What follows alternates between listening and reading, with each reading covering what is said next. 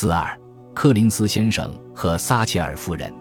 一九八四年二月十四日，成千上万的民众聚集在莫斯科红场，参加尤里安德罗波夫的葬礼。出席葬礼的国际要人中包括了玛格丽特·撒切尔，她穿着一身得体的素服，在大衣下面放了一个热水袋来抵御莫斯科的寒冷，这让她看起来比平时厚实了一些。她向美国副总统乔治·布什表示。这次葬礼是改善东西方关系的一次天赐良机，他为此进行了精心展示。当其他西方国家领导人在葬礼期间心不在焉的聊天，甚至在抬棺人放下安德罗波夫的棺木时偷偷窃笑之际，撒切尔自始至终都保持着适度的严肃。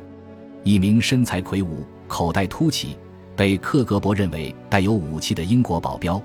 跟着他回到了克里姆林宫的接待处，之后才拿出一双高跟鞋让首相换上。他花了四十分钟和安德罗波夫的接班人老迈的康斯坦丁切尔年科进行会谈，向他表示他们拥有一个达成基础性裁军协议的机会，也许是最后的机会。撒切尔对切尔年科的观念之陈旧深感惊讶，他在回国的飞机上向助手说：“看在上帝的份上。”给我找一个年轻的苏联领导人吧。事实上，官员们已经物色了一位满足西方要求的合适对话者。苏共中央政治局中，一个名叫米哈伊尔·戈尔巴乔夫的后起之秀。撒切尔按照剧本完美的完成了任务，而戈尔基耶夫斯基部分参与了这份剧本的起草。出席葬礼前，詹姆斯·史普纳就撒切尔应该如何表现向戈尔基耶夫斯基请教。戈尔基耶夫斯基建议他表现得有礼有节，态度友好，但也提到俄国人很敏感且戒备心很强。奥列格对他应该如何表现提供了详细说明。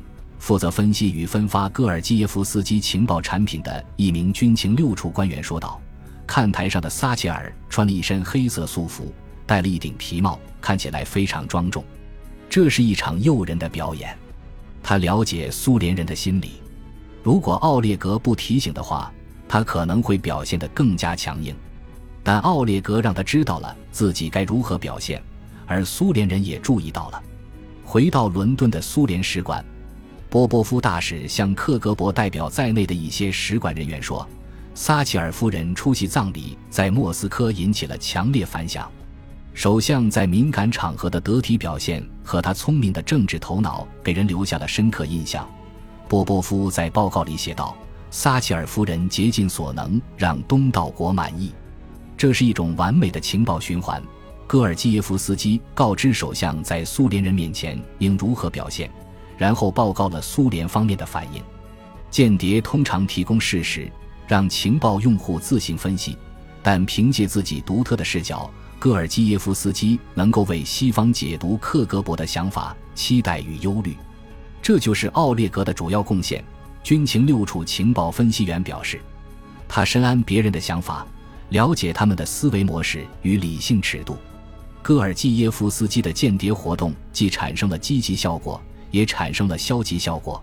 在积极的方面，他提供了重要的情报、预警信息与观点；消极但同样有价值的是，他让英国人确信克格勃驻英情报站总体上是一个毫无希望。步履蹒跚、效率低下且充满谎言的机构，同他的负责人一样。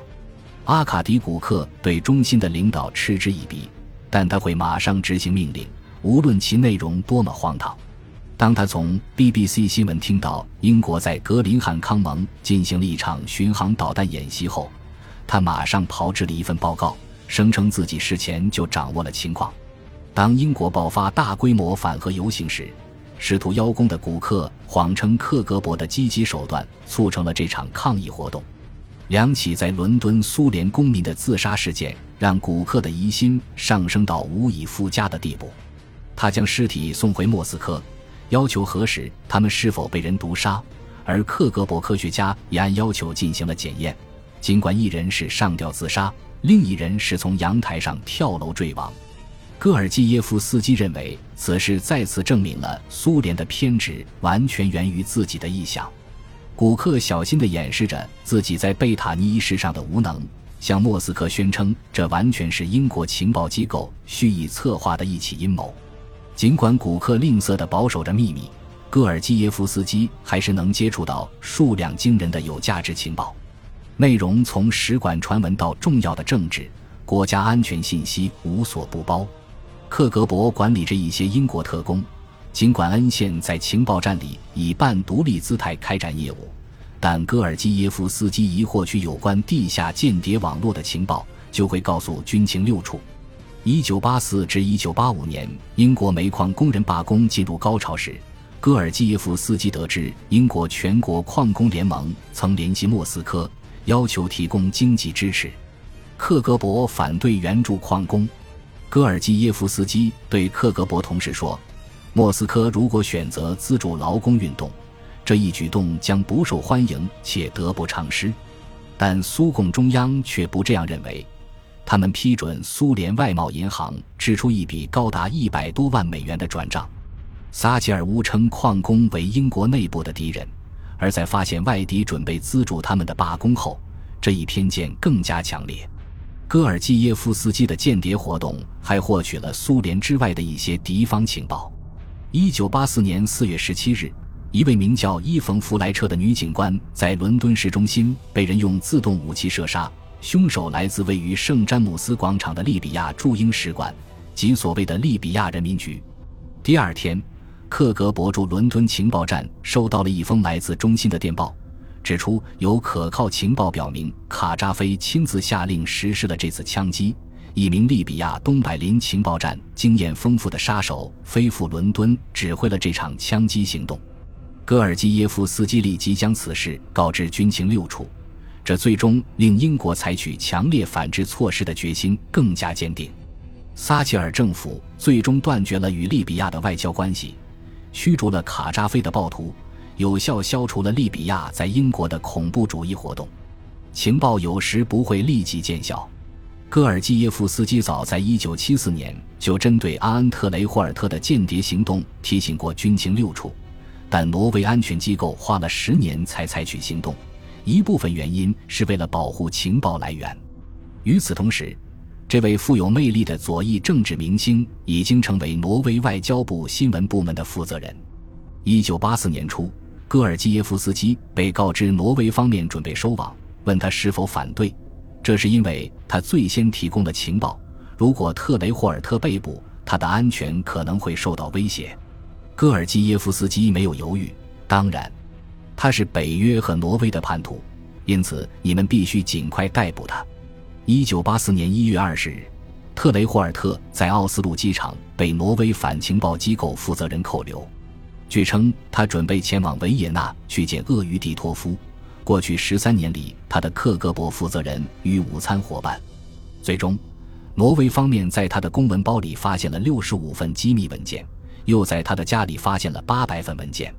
起初，特雷霍尔特矢口否认自己从事间谍活动，但在安全机构给他看了一张他和蒂托夫在一起的照片后，特雷霍尔特呕吐不止，然后说：“我还能说什么呢？”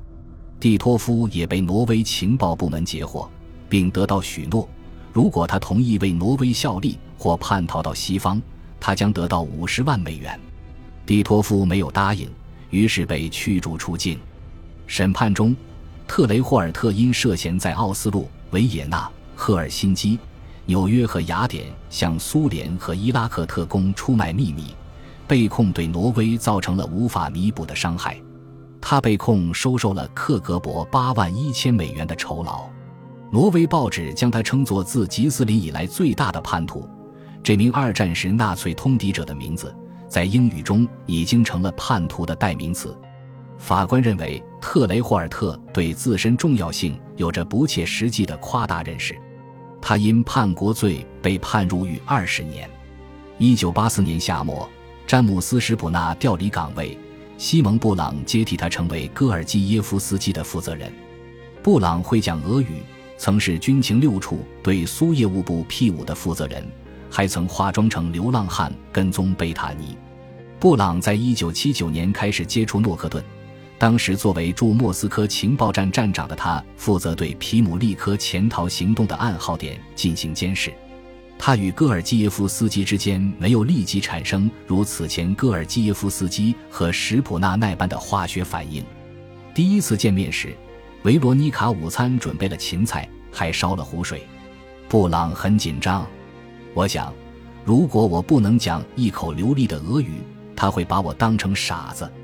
后来，当我回放磁带时，令我震惊的是，我听到的只是水烧开的嘶嘶声和一个男人吃芹菜时嘎吱嘎吱的咀嚼声。军情六处秘书莎拉佩奇会面时都会在场，显得相当镇定自若。他的平静为让人略感担忧的氛围增加了人情味，使气氛不再那么紧张。本集播放完毕，感谢您的收听，喜欢请订阅加关注，主页有更多精彩内容。